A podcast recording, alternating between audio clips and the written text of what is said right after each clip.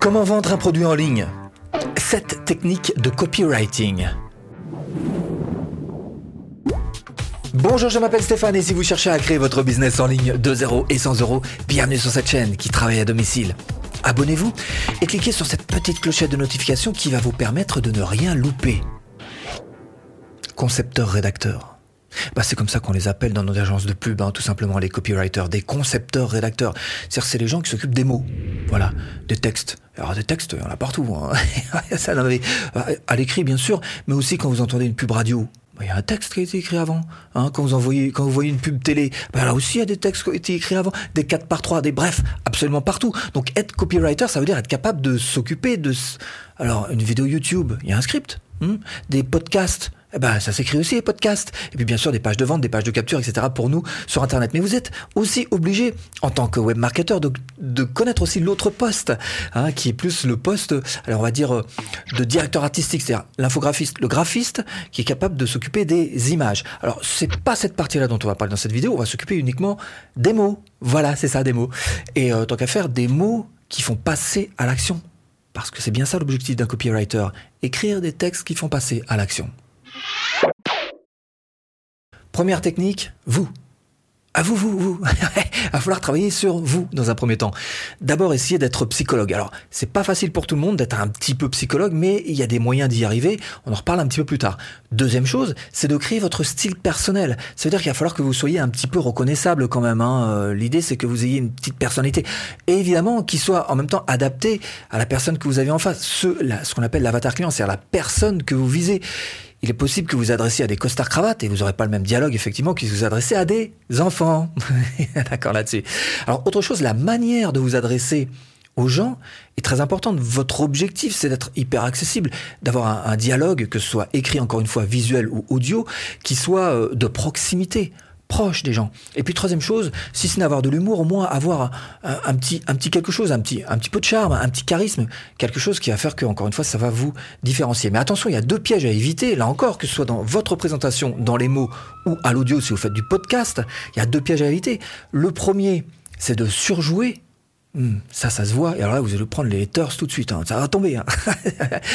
et le deuxième, c'est carrément, deuxième piège, c'est de sous-jouer. Pas bon non plus. Ah non, incolore, inodore, et sans saveur. Morne, mort, rien.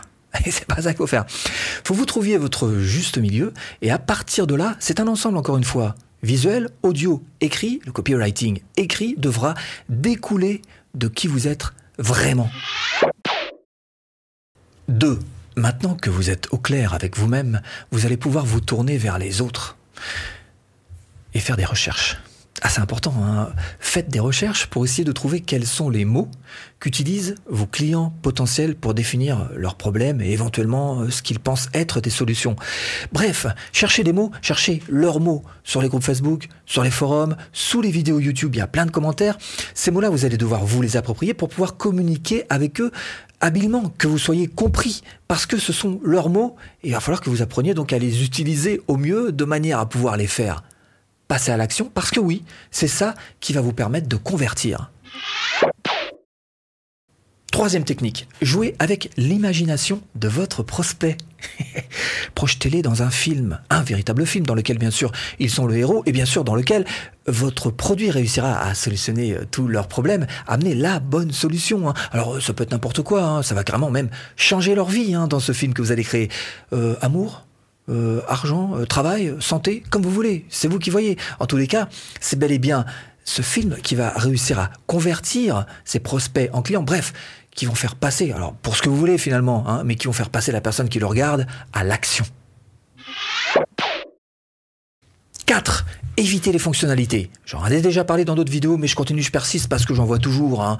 Ça veut dire qu'à la place des fonctionnalités, il faut absolument que vous mettiez des bénéfices, que vous mettiez des avantages. Vous allez vous servir de l'imaginaire de la personne qui est en face de vous pour la projeter dans des solutions. Alors si vous avez vraiment une fonctionnalité sur laquelle vous voulez insister, vous pouvez le faire, hein. une, mais derrière, vous, tout de suite, vous balancez les bénéfices et les avantages pour la personne qui se trouve en face de vous. Par exemple, pour cette euh, formation qui sert à promouvoir sa page Facebook gratuitement, regardez bien, je propose de trouver des prospects sans dépenser un euro. Je suis pas en train de vous dire dans le titre qu'on va se servir du robot mini chat des messages et des séquences avec des grosses tools et des oh et Alors j'en parle un peu plus tard sur la page de vente pour ceux qui veulent vraiment fouiller, mais l'approche de départ est quelque chose d'extrêmement simple. C'est un bénéfice. Vous allez pouvoir promouvoir votre page Facebook sans dépenser un euro. Cinquième technique, donner du choix. Donner du choix parce que les gens adorent avoir le contrôle. Et c'est bien normal, ils veulent garder le pouvoir sur ce qui est en train de se passer. Donc donner du choix, mais pas trop quand même. Hein. Alors je vais vous donner un exemple typique et vous allez voir que vous allez percuter tout de suite. Je vous emmène sur ce petit logiciel dont je me sers d'ailleurs pour faire ranker mes vidéos YouTube et je vous mets d'ailleurs le lien d'affiliation hmm, là-dessous en description. Donc là, vous avez trois tarifs qui vous sont proposés, ça donne du choix. En même temps, on commence déjà un petit peu à vous orienter, hein, puisqu'on met celui du milieu qui est un petit peu plus gros et on vous met le plus populaire. Donc clairement, on oriente un petit peu votre choix, mais on vous laisse du choix. Donc c'est ça que vous arrivez à faire, c'est donner du choix, mais pas trop. Après, il y a plein d'autres techniques qui existent, évidemment. La garantie, voilà, 100% garantie, euh, satisfait aux garanties, remboursé dans les 30 jours, etc. etc. Bref, bon, voilà, il y a plein d'autres techniques qui existent comme ces deux-là dont je viens de vous parler. Et en tous les cas, l'important à retenir pour vous, c'est que ça doit laisser le choix. Sixième technique, le marketing direct et la pub à l'ancienne. Ah bah c'est pas mort, hein, il y a encore plein de trucs que vous pouvez piquer dessus. Par exemple, le matraquage publicitaire. Vous avez déjà entendu ce terme-là Le matraquage publicitaire, hein, ça veut dire que qu'est-ce que ça Vous pouvez l'utiliser encore de nos jours. Alors peut-être un petit peu plus subtilement que ce qu'on faisait dans les années 80. Euh, C'est-à-dire que oui, répétez votre message, mais encore une fois, sinon vous allez partir en spam et ça va pas être bon. L'idée c'est de réussir à, être à répéter votre message sans être répétitif.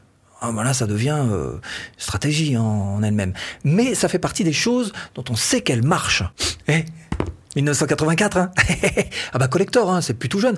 Mais encore une fois, tout n'est pas acheté et je vais pas vous faire le résumé dans cette vidéo de tout ce qu'il peut y avoir là-dedans. Quand même, ça fait un peu beaucoup. Par contre, je vais vous proposer deux petites astuces pour votre euh, copywriting. La toute première, c'est que vous pouvez vous servir des rimes. Hmm euh, chez Casto, il y a tout ce qu'il faut, outils et matériaux. Hein ah bah ça reste là quand même. Hein et eh, puis si t'en as marre, il y a mal à barre. Hein alors, les jeux de mots, les rimes. Alors, jeux de mots, euh, euh, ah, PMU, on parie que vous allez gagner, hein Voilà. Euh, Qu'est-ce que j'ai encore en jeu de mots? Euh, Quand c'est trop, c'est trop picot. Hmm. Ah, voilà. Bon, alors je vous donne quelques petites indications comme ça. Vous pouvez vous servir de ce genre de texte pour vos propres écrits, évidemment. Et je vous dis ça, c'est juste histoire de vous aiguiller, hein, dans cette boîte de foin. Septième technique, mesurer, mesurer tout, tout le temps, partout, des chiffres, des analytics, des, graphiques, des, tableurs, des, comme vous voulez, mesurer, A-B test, speed test, mesurer. C'est la seule chose qui va faire que oui ou non, vous saurez si votre copywriting est efficace ou pas. Évidemment, seuls les chiffres comptent, seuls les chiffres sont objectifs. Et pour être pertinent, ce que je vous propose, c'est tout simplement de booster vos ventes en cliquant là formation offerte pour vendre facilement de A à Z. J'espère vous avoir un petit peu aiguillé dans cette botte de fin. Je vous dis à bientôt en vidéo.